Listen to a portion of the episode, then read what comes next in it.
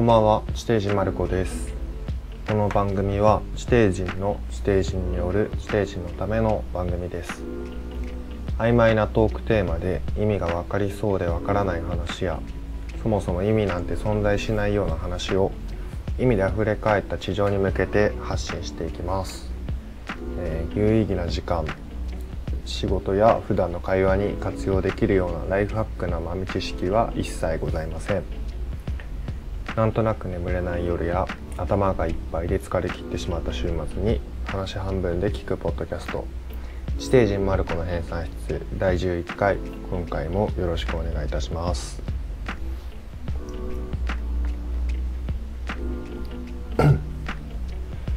えー今回からこんな感じでオープニングを撮っていきたいと思います。あのー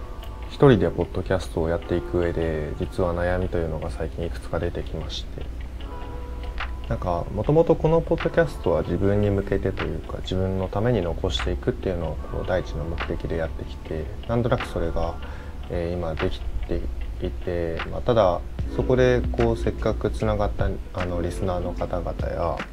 まあ、聞いて感想を送ってくれる方。まあ、実際に会う方もなんか最近なんかは出てきていてえっとなんかそういったつながりがなんか結構面白いなっていうふうに思っていて、えーなんかそこをもう少し大切にしたいと思った時にあの番組感をね今後はもうちょっとだけ出してみてもいいのかなって思ってます。まあ番組感とはいえ僕がこんな性格というかあのこんな感じでずっといるのは変わらないと思うので、えー内容に関してはそこまで大きい変化というのはないのかもしれませんが少しだけねあの構成みたいな部分を少しだけ、えー決めさせていただいてその中で、えーのびのびとやっていきたいと思っております。はい。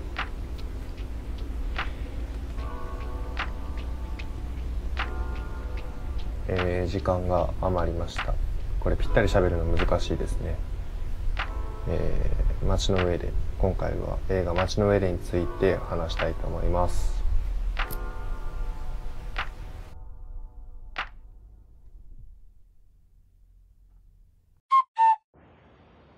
えー街の上で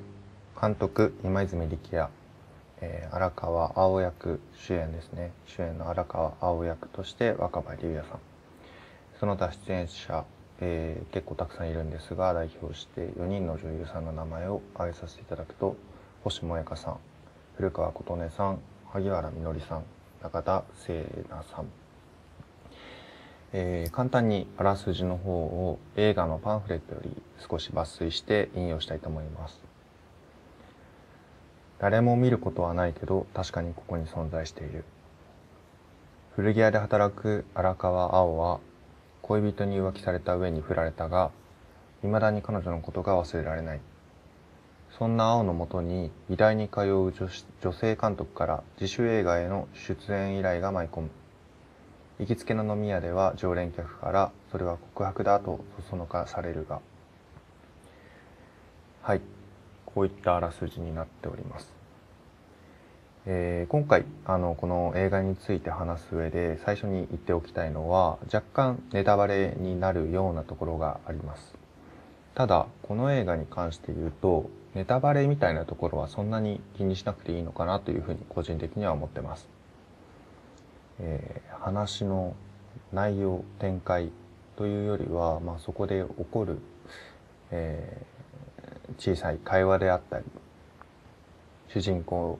をはじめとする、えー出演者の表情だったりそういったものにかなり、あのー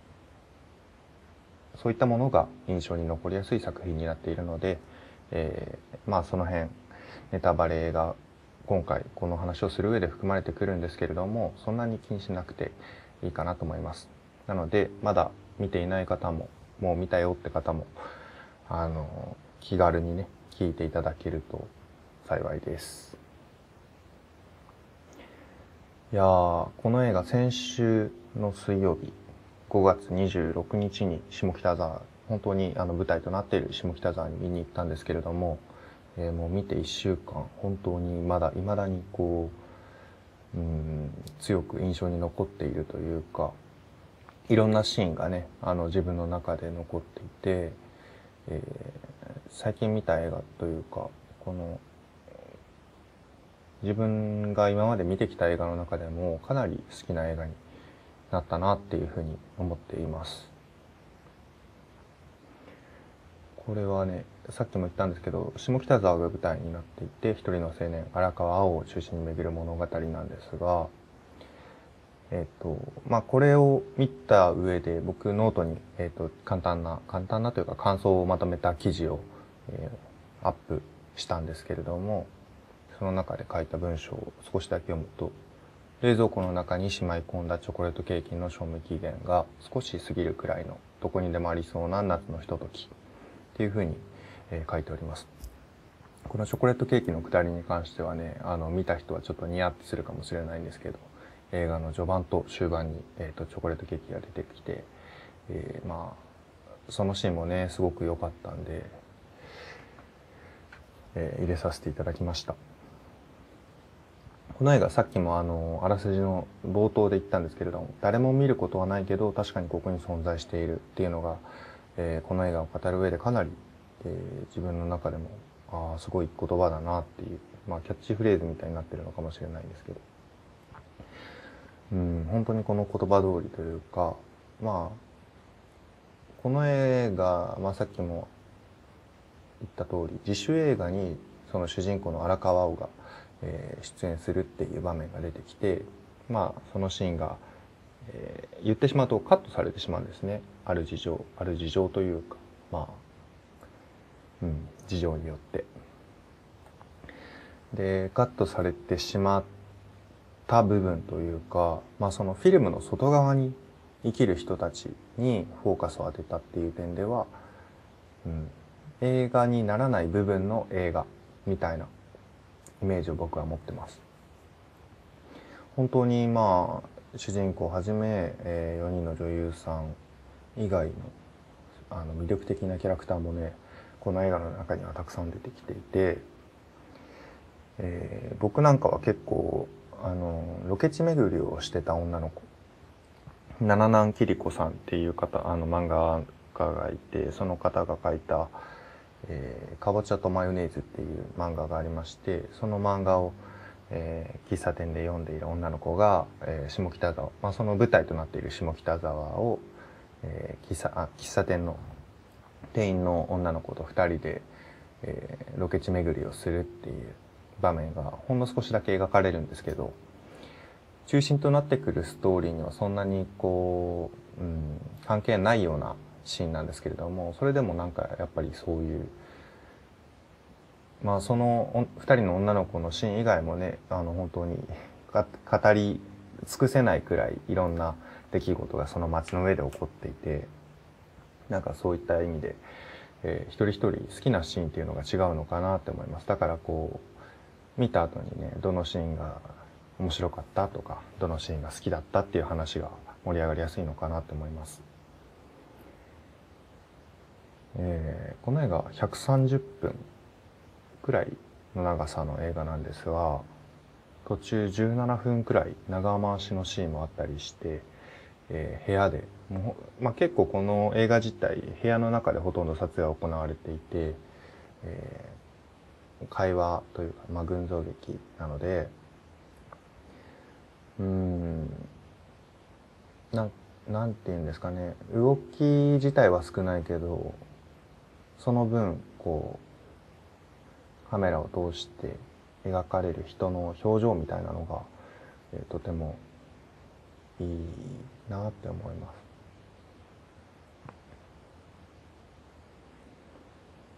今回感想を書くにあたって僕がいくつかフォーカスした点、まあ、感想をまとめるにあたって、えー、何点かピックアップしてまとめたんですけれども今回、ポッドキャストでは、えー、下山っていうバンドのエンドロールっていう、この映画の挿入歌になっているんですけど、まあ、その曲について一つ。あと、イハの家の白い布。イハちゃんっていう女の子が出てくるんですけど、まあ、その子の家に置いてある白い布について、えー、もう一つで最後に、えー、そうですね。まあどれ話そうかな。全然決まってないんですが。まあいっか。2点話そうかなと思います。まああと最後ちょっと余談。はい。話していきますね。えっと下山っていうバンドは僕もともと大学生くらいから知っていて、まあ、下山が大好きな女の子が僕の友達にいてそのその子に教えてもらって以来、えー、ずっと知っているバンドなんですが最近このねボーカルのマヒトゥ・ザ・ピーポーさんなんかは結構いろんな、うん、ところで目にする機会っていうのが増えてきていてライブには僕行ったことないんですけどこの映画の中でその下山のボーカル、まあ、作詞作曲を担当されているマヒトゥ・ザ・ピーポーさんが本人が出てきて、えー、ライブで、ギターを弾きながらその「エンドロール」っていう曲を歌うシーンっていうのが出てくるんですけどいやー行ってみたいですねライブ。すごいなんかうんだいぶ別に僕はもうそういう意味でフィルムを通してしか見たことがないんですがなんかあこんなライブするんだっていうのをあの映画で見て、まあ、実際実際のライブがねまたちょっとどうなのかっていうのは分からないところではあるんですけど、まあ、その「エンドロール」っていう歌歌詞もねすごく良くて、まあ、その歌詞についてちょっと話していきたいと思うんですが。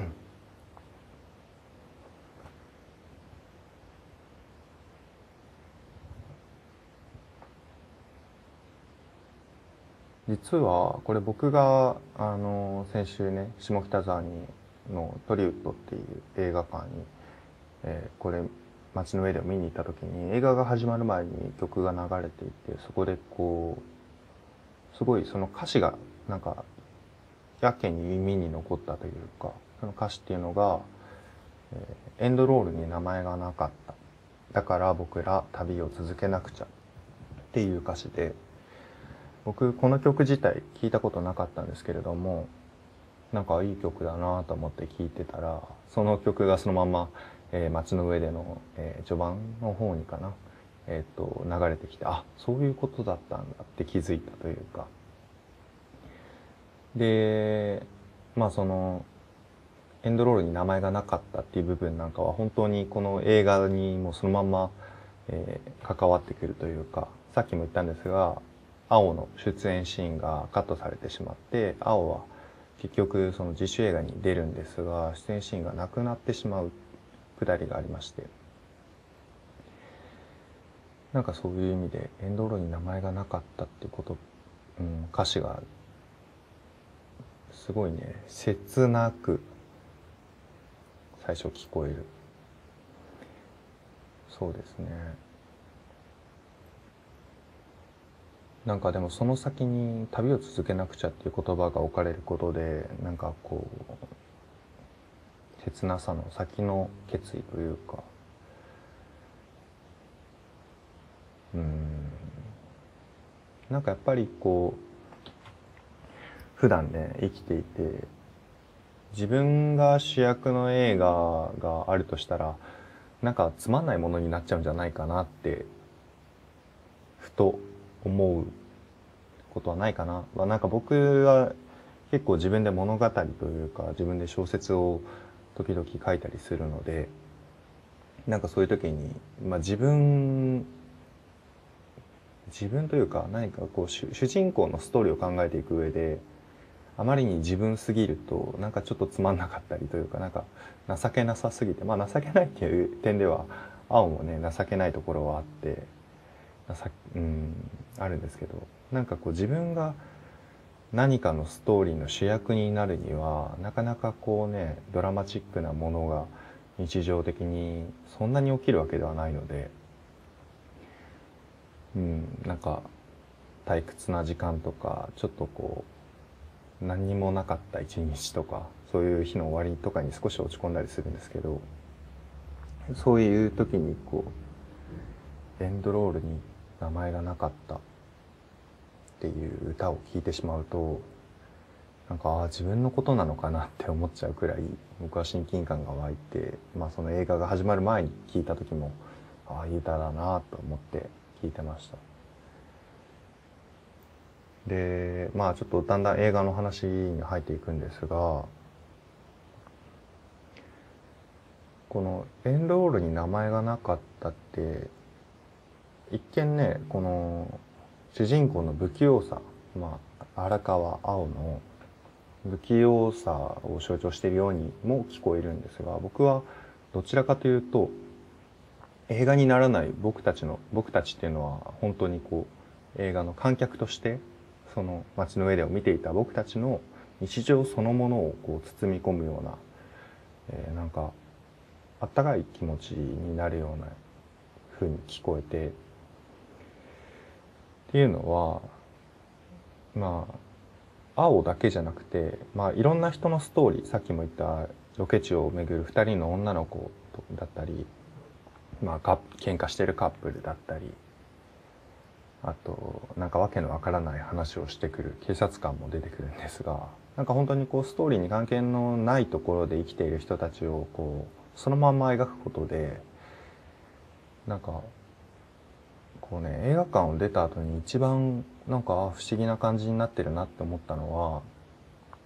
なんかやっぱまあ下北沢で見たっていうのもあったとは思うんですけどなんかどっかに青が生きてる気がしたし古書ビビビっていうあの古本屋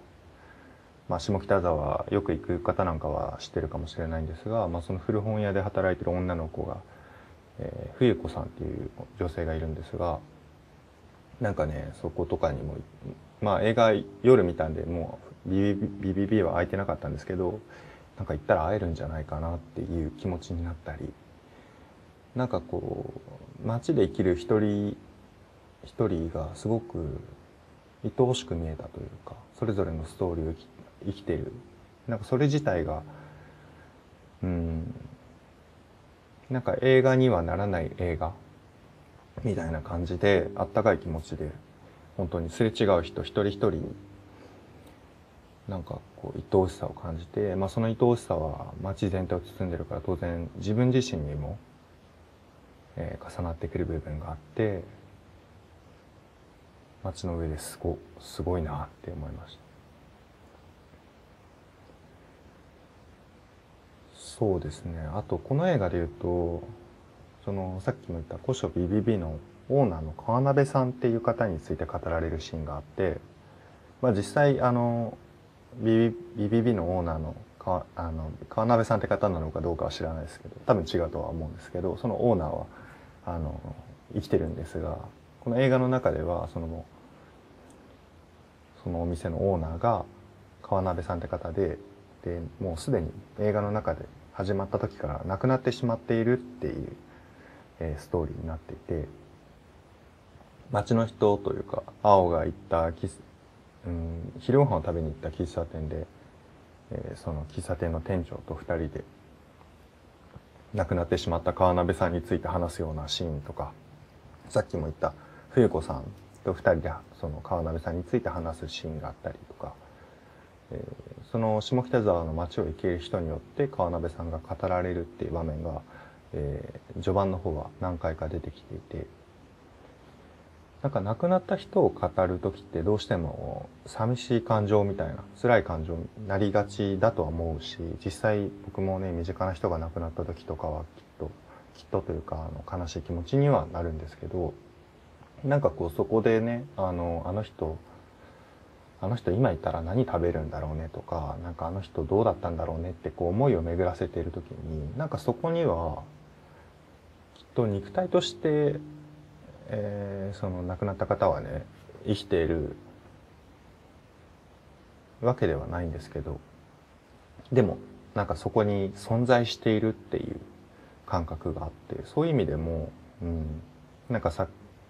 そのキャッチコピーこの映画のキャッチコピーになっている確かにここに存在しているっていう死者さえもその街の上で包み込んでくれるようなまあそういう意味ですごいただ生きているまあその本当に時間を超えたところで人が人と関わってそこに存在しているっていうなんか強いメッセージ強いというか、うん、温かいメッセージに僕は聞こえましたね。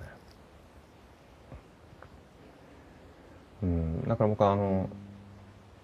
青がね喫茶店で店長と話すシーンなんかもすごい好きですね。はい。まあだからそのエンドロール。ゲザンっていうバンドの「エンドロール」って曲歌詞掘れば掘るほどなんかこの映画のこと言ってんじゃないかみたいな。まあその実際映画の主題歌は別の曲なんで「街の人」っていう、え、曲でラッキーオールドさんっていうバンドがやってるんですけど、まあ、その歌もすごく良くて。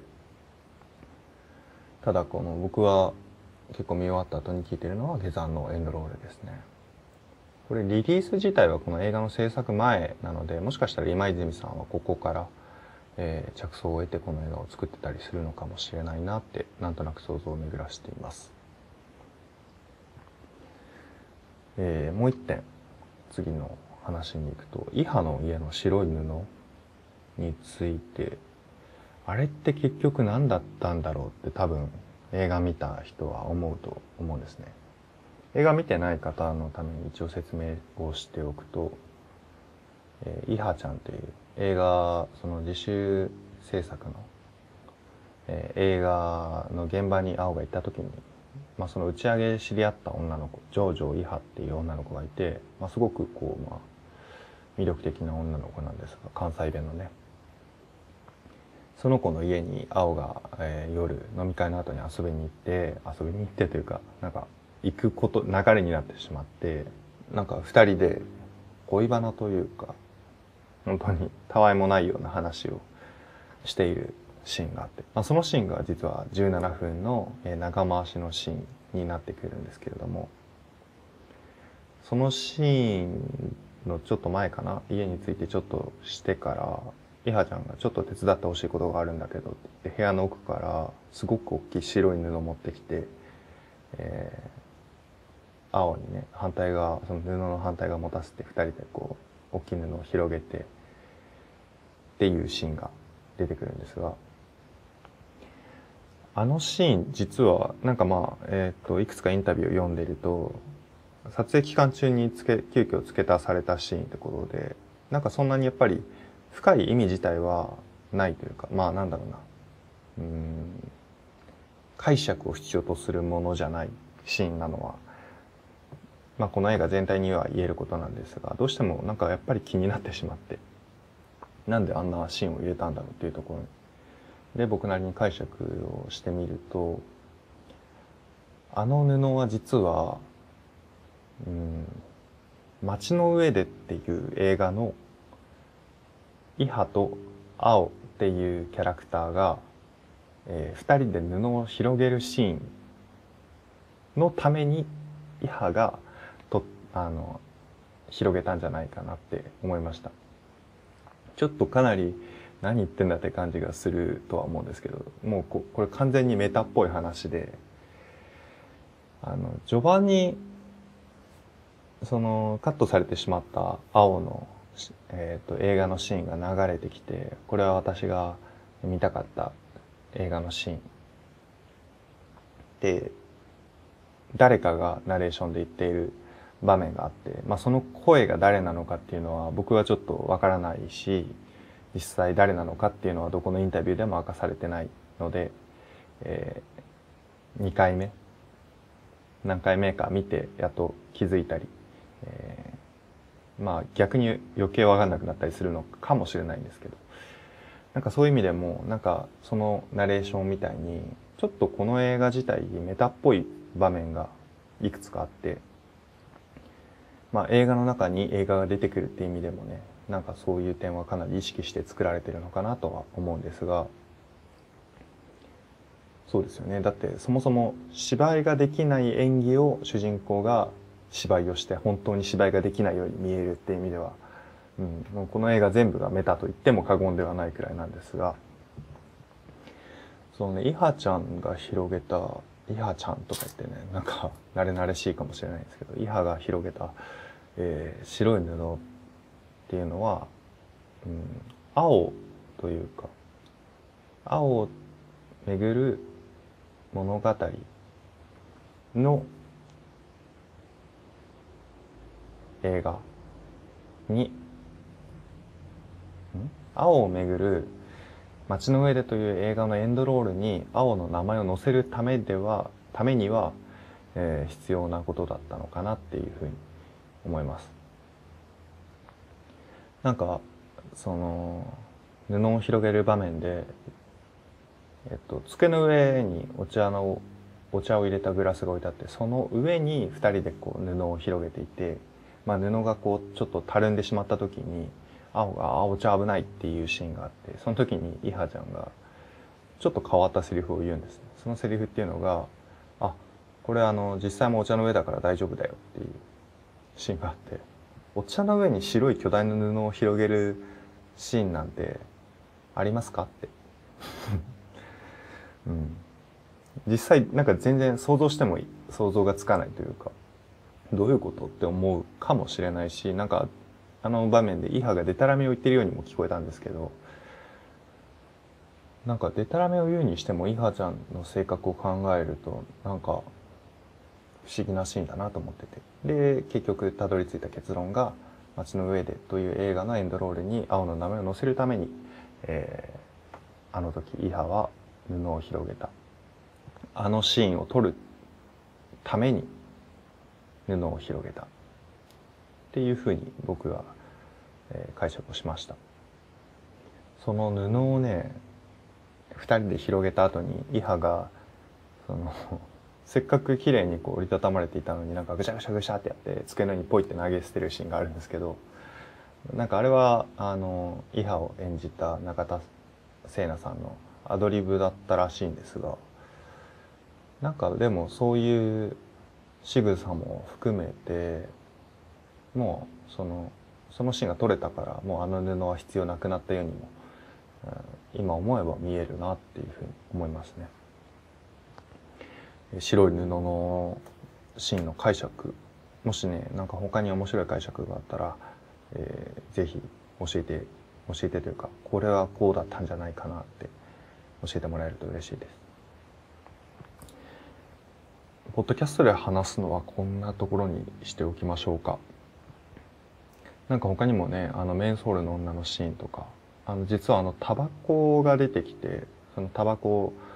えー、青がもらってそれをずっとこうまあメンソールのタバコで青は吸ってるのは、えー、ラッキーストライクでメンソールじゃないタバコだったから青はなんか吸わないでずっと自分の部屋の机の上に置いてるんですけどそのタバコをめぐって、えー、ユキと青が、えー、ちょっと揉めるみたいなシーン幻のシーンっていうのが実はあってその幻のシーンのプロットというか台本みたいなものが映画のパンフレットにも隠れていてなんかそれ見つけた時はニヤッとしましたね。あれはなんか本当に面白かった。なんかその青とイハイハじゃないわ。青とユキの性格をなんとなく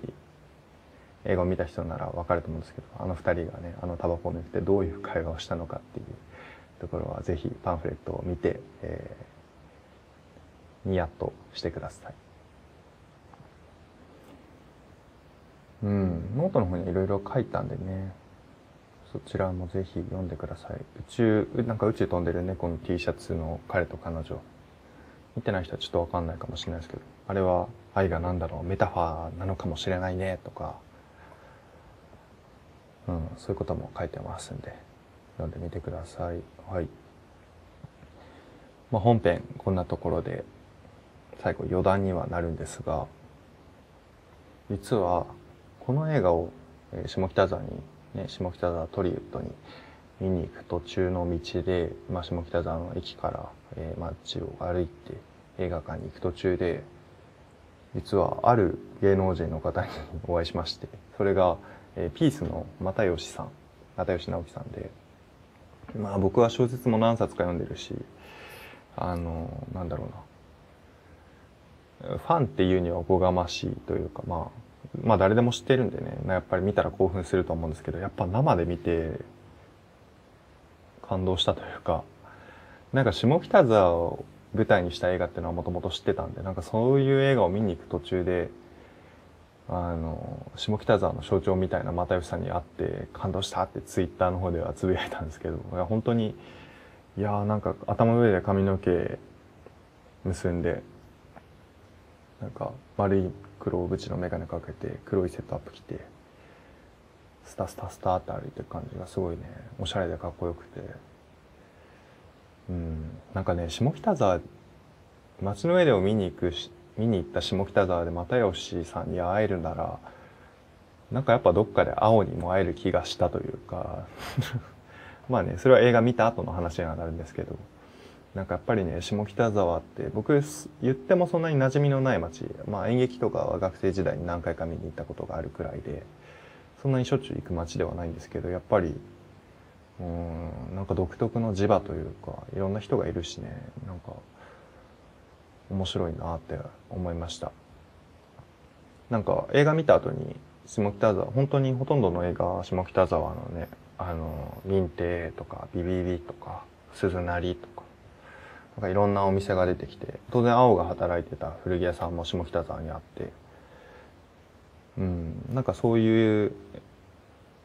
意味でも下北沢で映画を見てそのまま下北沢でロケ地巡りをするみたいなこともできてあれ撮影が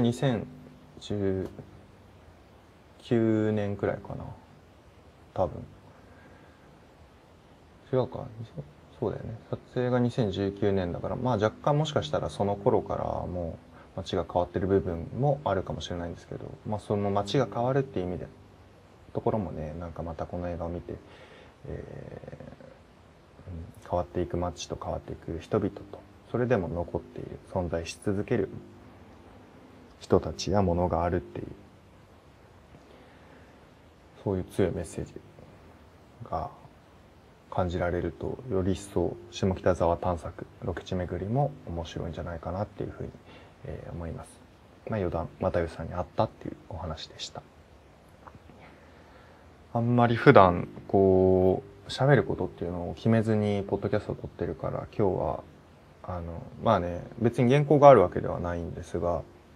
まあ自分が書いたノートの話を中心に街の上での話をしようと思ったので、えー、少しいつもとは違う感じになっているかもしれないんですなったかもしれないんですが、えー、時々ねこんな風に自分が見た本や映画について、うん、話すっていう回を今後作っていきたいなと思います。はい